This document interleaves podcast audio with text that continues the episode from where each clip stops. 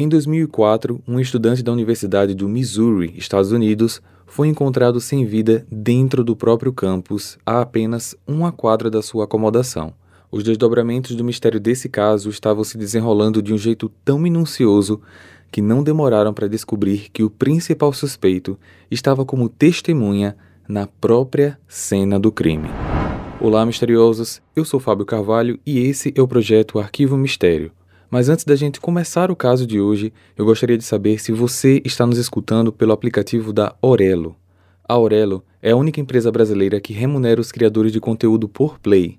E o melhor de tudo é que vocês não pagam nada por isso. Basta baixar o aplicativo e escutar a gente por lá. Orelo. Para ver as fotos do caso de hoje, basta seguir a gente no Instagram, arroba Arquivo Mistério. Recados dados, vamos para o caso de hoje.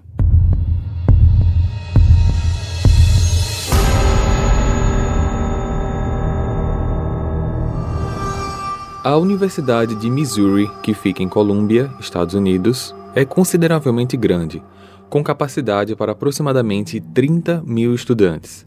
É a maior universidade do estado e possui um complexo com diversos prédios acadêmicos, como também acomodações estudantis. Nas primeiras horas da manhã de um sábado, dia 5 de junho de 2004, alguns estudantes passavam pela área pública e perceberam um garoto deitado no vão entre duas acomodações. Esses estudantes se aproximaram para ajudar, até porque não era incomum para alguns universitários saírem de festas à noite e, por estarem bem alcoolizados, acabarem se encostando em algum lugar para tirar um cochilo que acaba se tornando uma noite inteira de sono. Só que, ao chegarem mais perto, eles viram que esse rapaz estava seminu, usando apenas um short para dormir, daqueles do estilo samba canção, era na cor azul e estava deitado sobre uma grande quantidade significativa de sangue. Claramente e infelizmente, aquele rapaz estava sem vida. Esse garoto foi identificado como um dos estudantes da universidade. Seu nome, Jess James Valencia. Jess James Wade nasceu em Danville, Kentucky, nos Estados Unidos, no dia 22 de fevereiro de 81. A mãe dele se chama Linda e sobre o pai, algumas fontes dizem que ele não quis assumir o Jess, mas outras fontes dizem que a Linda não sabe quem é o pai. O que é certo é que o Jesse teve apenas o nome da mãe nos registros, só que isso mudou quando Linda conheceu Lupe Valência. Na época, Jesse ainda era um bebê. O relacionamento entre Linda e Lupe se tornou oficial, eles se casaram e Lupe passou a ser oficialmente o pai, dando ao menino o seu sobrenome que passou agora a ser chamado de Jess James Wade Valencia. Com o passar dos anos, Linda e Lupe tiveram duas filhas, Rachel e Maria. Desde pequeno, Jess tinha um relacionamento muito próximo com a mãe, tanto é que logo no início da adolescência, Jess conversou com ela dizendo que sabia que era gay e que não queria esconder isso. Nesse dia, ele até comentou que estava com medo da reação dela, só que isso na verdade nem foi um problema, até porque a partir daquele dia os dois ficaram muito mais próximos. No decorrer da adolescência, Jesse fez alguns trabalhos como modelo fotográfico e apesar de muitos dizerem que ele se daria bem nessa profissão quando chegasse na fase adulta, Jesse queria ser advogado e para isso estava estudando para conseguir uma vaga na Universidade de Missouri e o seu objetivo foi alcançado. Em 2004, com 23 anos, Jess se destacava nas matérias, era popular, tinha muitos amigos e ainda trabalhava meio período como balconista em um hotel de estrada. Ele era considerado por muitos como bastante atraente, charmoso e nunca foi tímido para iniciar uma conversa com os rapazes que ele se interessava. Apesar de estar aparentemente numa vida feliz e próspera, sua história foi terminada precocemente na madrugada do dia 5 de junho. O corpo do Jess foi encaminhado para análise legista e, enquanto isso, a polícia fazia as investigações preliminares. A partir daqui, a polícia começa a juntar várias informações que, testemunha após testemunha, acabavam montando um quebra-cabeça que tinha peças que facilmente se encaixavam. A acomodação do Jess ficava a cerca de um quarteirão de onde ele foi encontrado. Quando os detetives chegaram, descobriram que a porta do apartamento dele estava aberta, só que não havia sinal de arrombamento ou de qualquer desorganização ou furto ocorrido no local. No banheiro, eles encontraram um preservativo usado que foi recolhido para a coleta de amostras de DNA. Os resultados do teste revelaram posteriormente perfis de dois indivíduos. Um era o do próprio Jess e o outro de uma segunda pessoa até então não identificada. Foi descoberto que na noite anterior Jess estava trabalhando, mas quando seu turno acabou, ele foi para uma das festas que acontecia dentro do campus. Lá, ele bebeu muito e ficou bastante alcoolizado. Várias pessoas disseram que o viram na festa, mas não recordavam de terem visto ele saindo. Muito provavelmente ele saiu sem se despedir de ninguém. Os registros do seu celular, que estava na acomodação, mostraram que ele teve uma conversa na madrugada do dia 5 com um colega chamado Ed McDevitt, numa ligação que aconteceu às 3h13 da madrugada e durou 2 minutos e 40 segundos. Os policiais encontraram esse rapaz e o interrogaram. Ed confirmou que ele e Jesse estavam se conhecendo, se encontrando regularmente e que a última vez que os dois estiveram juntos foi na noite do dia 3 de junho, ou seja, menos de 48 horas antes. Acrescentou que na madrugada em que o crime aconteceu, ele estava em sua acomodação com seu colega de quarto, que por sua vez confirmou o álibi dele. Ed forneceu amostras de DNA, o que posteriormente foi confirmado que esse DNA era o mesmo encontrado no preservativo. A polícia não podia prendê-lo por não haver provas concretas que ligassem ele ao crime, mas o rapaz ficou sob os olhos da polícia. No relatório da autópsia, a médica legista Valerie Hall estimou que Jess foi morto antes do amanhecer e que o fato aconteceu no local onde ele foi encontrado. No pescoço existiam marcas de sufocamento, como também uma penetração feita por faca, só que não havia ferimentos defensivos nas mãos do Jess que pudessem ser caracterizados como de autodefesa. Em suas costas e peito haviam hematomas causados pelo o que foi descrito como uma compressão intensa. Um instrutor da polícia que acompanhava o exame viu os hematomas e supôs que eles podem ter sido resultado de um golpe de contenção e que era possível que a técnica não tivesse sido administrada corretamente.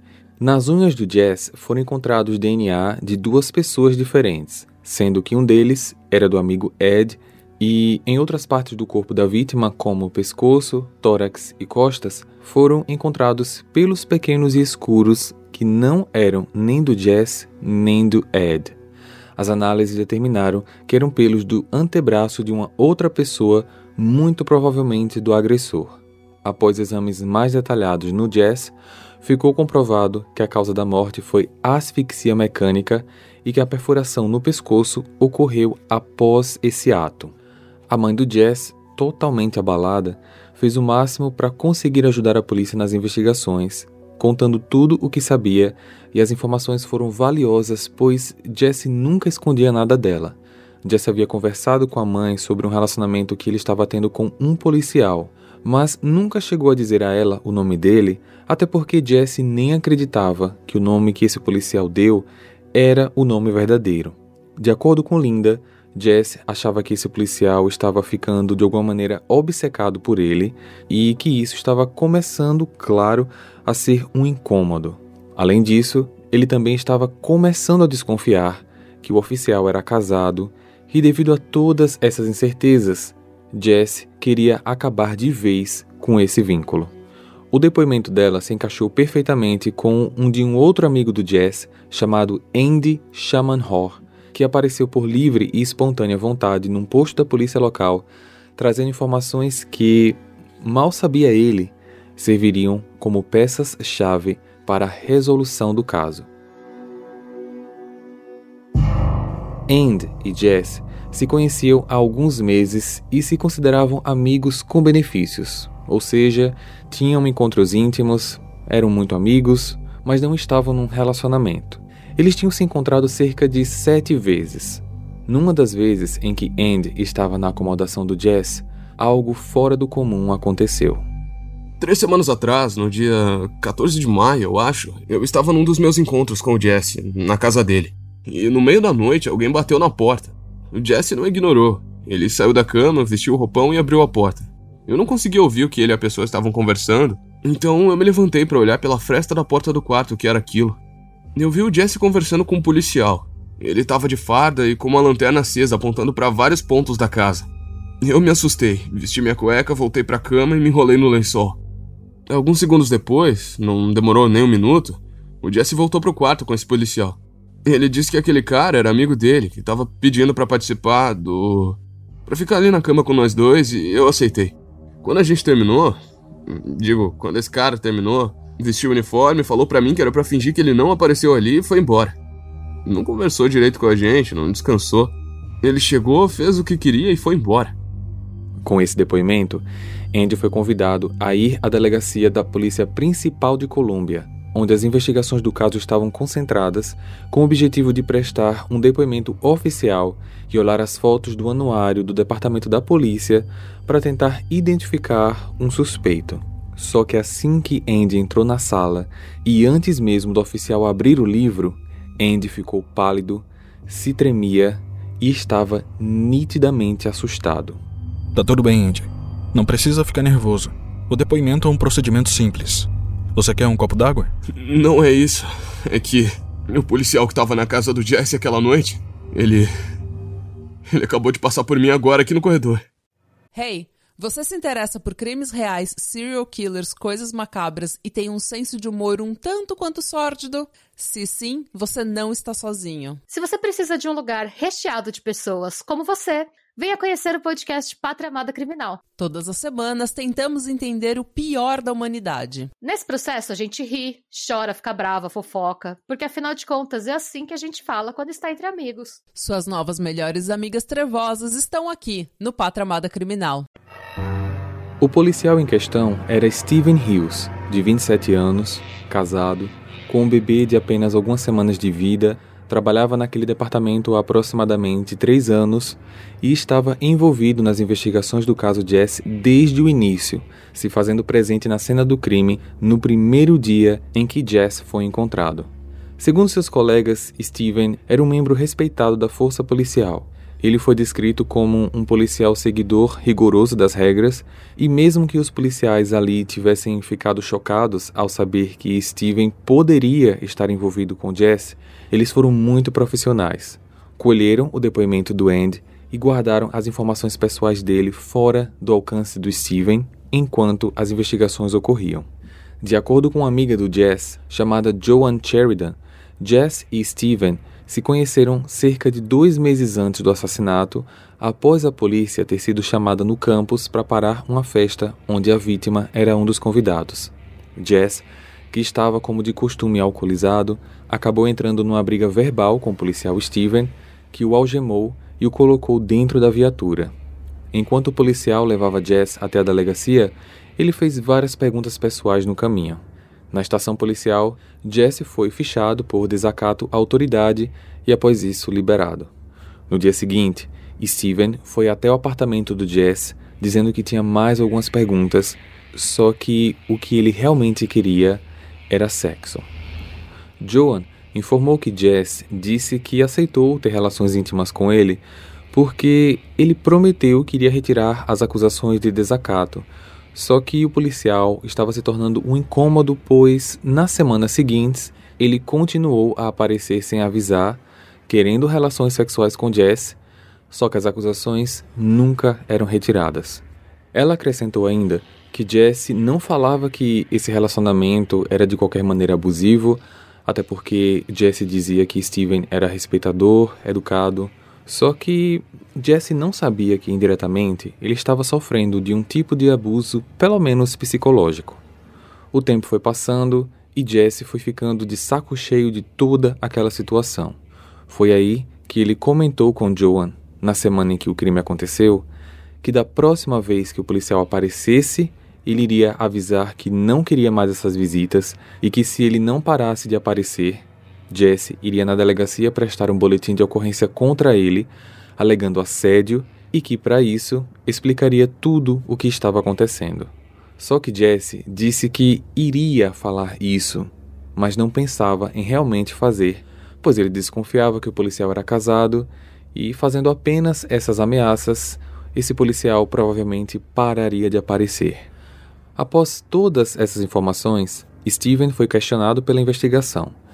Inicialmente, ele negou ter relações sexuais com Jess, mas quando confrontado com as informações da testemunha, ele admitiu que os dois estavam sim tendo encontros íntimos.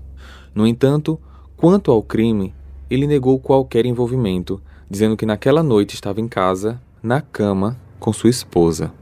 Steven concordou em fornecer uma amostra de DNA e foi liberado. A análise do DNA do Steven foi comparada com a do DNA dos pelos do terceiro indivíduo não identificado e o resultado deu positivo. Só que essa informação não comprovava o envolvimento dele no assassinato, até porque o mesmo confirmou já ter tido diversos encontros íntimos com a vítima. Então, nenhuma acusação foi formalizada naquele momento. Horas mais tarde, Steven fez uma ligação para a capitã da polícia, Zim Schwarzer. Ele estava chorando, dizendo que tinha feito uma coisa muito errada e que estava em Kansas City, um local a mais ou menos 250 quilômetros de distância da delegacia, e além disso, ele falou que estava com uma espingarda. Zim sentiu na ligação que realmente ele iria tirar a própria vida, mas após uma longa conversa, ela o convenceu a retornar para a Colômbia. Assim que chegou, Steven foi encaminhado para uma clínica de saúde mental para ficar por observação por quatro dias até um laudo médico ser emitido. Porém, no dia seguinte da internação, Steven conseguiu escapar do quarto e foi direto para o terraço dizendo que iria pular. A polícia o convenceu a sair dali com segurança, trazendo-o de volta para a instalação. Só que essas atitudes, tanto a ligação como o ato do terraço, foram interpretadas como uma convicção dele de que ele mesmo não seria impune das acusações. Os detetives então analisaram o arquivo pessoal de Steven e descobriram que ele não passou no curso de táticas defensivas do seu treinamento.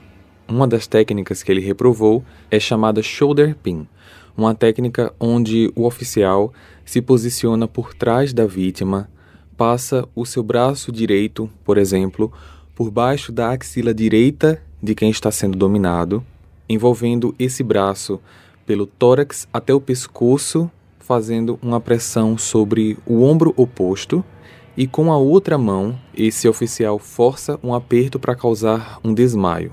Ou seja, apesar de poder exercer a função de policial, ele estava proibido de executar algumas das técnicas em terceiros até que ele fosse oficialmente aprovado.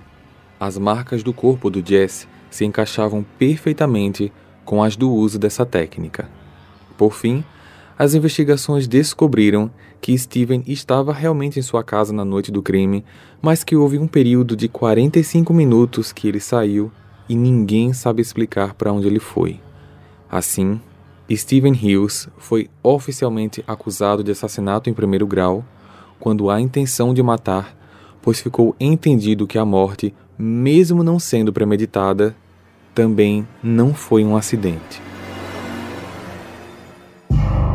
Nas audiências de julgamento, que tiveram início no ano seguinte, 2005, Steven se declarou inocente. A versão da promotoria, apresentada por Morley Swingle, dizia o seguinte: Na noite em que Jess foi morto, Steven apareceu no apartamento dele sem avisar, como sempre fazia, e Jesse teria avisado que não queria mais se encontrar com ele. Ameaçou contar aos superiores de Steven sobre as visitas inconvenientes, isso enfureceu o policial, que não queria que o relacionamento dos dois terminasse, ao mesmo tempo que queria manter o caso em segredo, longe do trabalho, longe da família.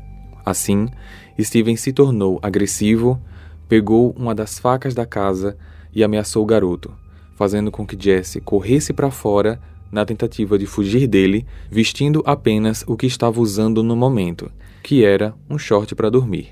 Só que Steven o alcançou, aplicou o golpe de contenção no qual ele estava proibido de executar. Os dois acabaram lutando até que Jess acabou sendo sufocado de maneira vital. Após isso, não se sabe se para encobrir o sufocamento ou se apenas, por um ataque de fúria, Steven fez uma única perfuração no pescoço da vítima e saiu, descartando a arma em algum local da cidade, pois ela nunca foi encontrada. Por fim, ele voltou para casa e se deitou ao lado da esposa. Durante o julgamento, um instrutor demonstrou no promotor o tipo de mobilização usado em Jess por Steven. Valerie Leftwich, a advogada de Steven, tentou difamar o caráter de Jess em defesa do seu cliente. Ela o descreveu como promíscuo. Acrescentou que existiam evidências que Jess teve contato sexual com muitos outros homens que ele conheceu pela internet ou em bares. Eram pessoas desconhecidas que fazia com que qualquer um dos diversos parceiros do rapaz pudesse facilmente também ser considerado como suspeito ficou claro que a advogada apenas tentava criar novos suspeitos ao invés de refutar as acusações que incriminavam de maneira direta o seu cliente. Em maio de 2005, o júri considerou Steven culpado de assassinato em primeiro grau. Ele foi condenado à prisão perpétua sem direito à liberdade condicional. Essa condenação foi anulada pelo Tribunal de Apelações do Missouri em um novo julgamento aconteceu em 2008, no qual ele foi considerado novamente culpado e novamente condenado à prisão perpétua, só que dessa vez com um acréscimo de 23 anos da pena, mas ganhou o direito de análise para a liberdade condicional em 2035. Em diversas entrevistas, a esposa do Steven na época, Libby Hills, demonstrou acreditar que ele é inocente e que na verdade deveria estar livre. Contudo, ela hoje já se separou dele e se casou com uma outra pessoa. Jesse era um garoto que estava fazendo o que muitos fazem, estudando, trabalhando e curtindo a vida. Teve o azar de encantar a mente de um homem que o assediava, o perseguia e que achava que de alguma maneira tinha domínio sobre ele. Jesse apenas queria terminar aquele relacionamento, mas infelizmente acabou se tornando a vítima de alguém que trouxe um ponto final à sua vida. Hey, você se interessa por crimes reais, serial killers, coisas macabras e tem um senso de humor um tanto quanto sórdido? Se sim, você não está sozinho. Se você precisa de um lugar recheado de pessoas como você, Venha conhecer o podcast Pátria Amada Criminal. Todas as semanas tentamos entender o pior da humanidade. Nesse processo a gente ri, chora, fica brava, fofoca, porque afinal de contas é assim que a gente fala quando está entre amigos. Suas novas melhores amigas trevosas estão aqui no Pátria Amada Criminal.